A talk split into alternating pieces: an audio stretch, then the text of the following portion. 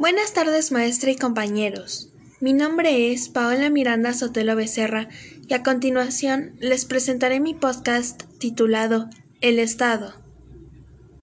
Debemos decir que el Estado es una forma de organización sociopolítica.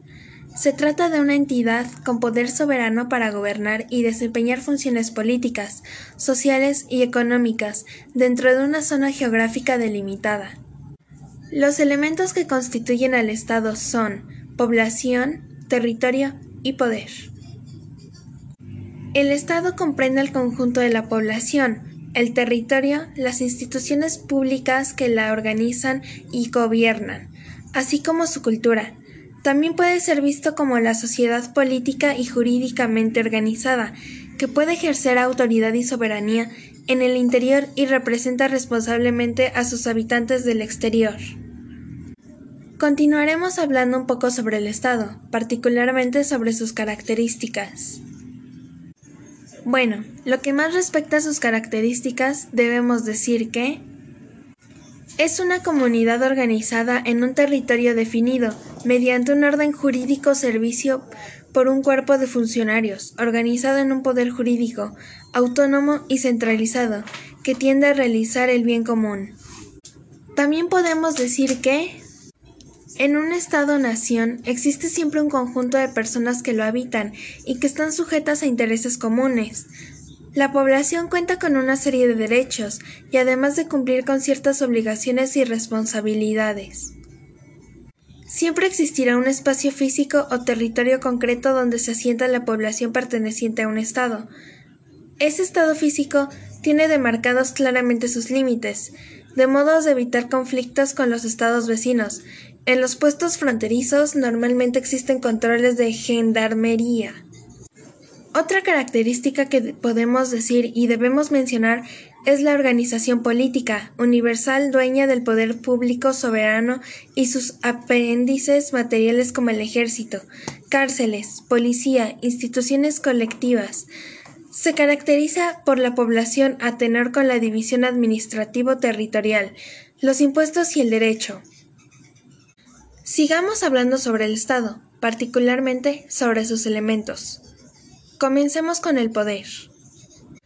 Podemos decir que el poder constituye la forma de expresión de la voluntad de la clase dominante, manifestada a través de la forma de voluntad del Estado. Expresa los intereses de la clase dominante y no de toda la población. El poder político lo ejerce la clase dominante, la dirección política la lleva, la lleva a cabo el partido político de vanguardia. Otro elemento que podemos resaltar tiene que ver con el territorio.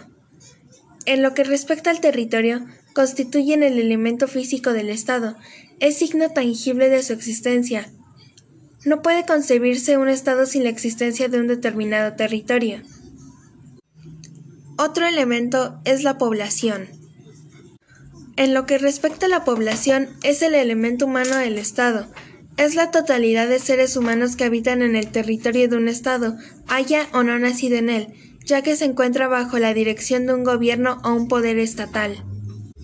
Y por último, pero no menos importante, es la soberanía. En lo que respecta a la soberanía, es la potestad de un Estado expresada mediante su derecho a decidir libremente sus asuntos internos y externos, sin infringir los derechos de otros Estados, ni los principios ni disposiciones del derecho internacional público. Continuemos hablando sobre el Estado, particularmente sobre el poder del Estado, o sus poderes. Bueno, debemos decir que en los estados modernos existen tres poderes diferenciados, el legislativo, ejecutivo y judicial. En lo que respecta al legislativo, es el encargado de elaborar las leyes que rigen al Estado. En lo que respecta al ejecutivo, es el encargado de administrar el Estado. En un régimen presidencialista, este poder recae en el presidente, en un régimen parlamentario, este poder lo ejerce el rey o presidente que cumple la función del jefe del Estado y un primer ministro que, preside, el gobierno. Por último, el Poder Judicial es el encargado de administrar la justicia y hacer cumplir la ley. Cabe destacar que estos tres poderes deben ser independientes entre sí. De esta forma, un poder no controla el otro. Estos poderes son nombrados a veces como funciones del Estado. Esto es, el Estado tiene la función de legislar, ejecutar y enjuiciar. Por último, hablaremos sobre la finalidad del Estado.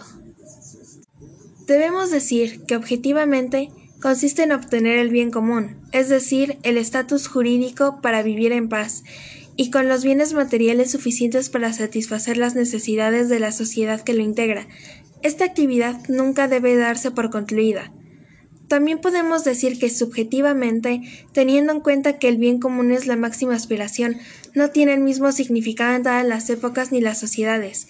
Es cambiante, pero las necesidades de la comunidad. Bueno, esto es todo por hoy, y como siempre espero que les haya gustado y hasta luego.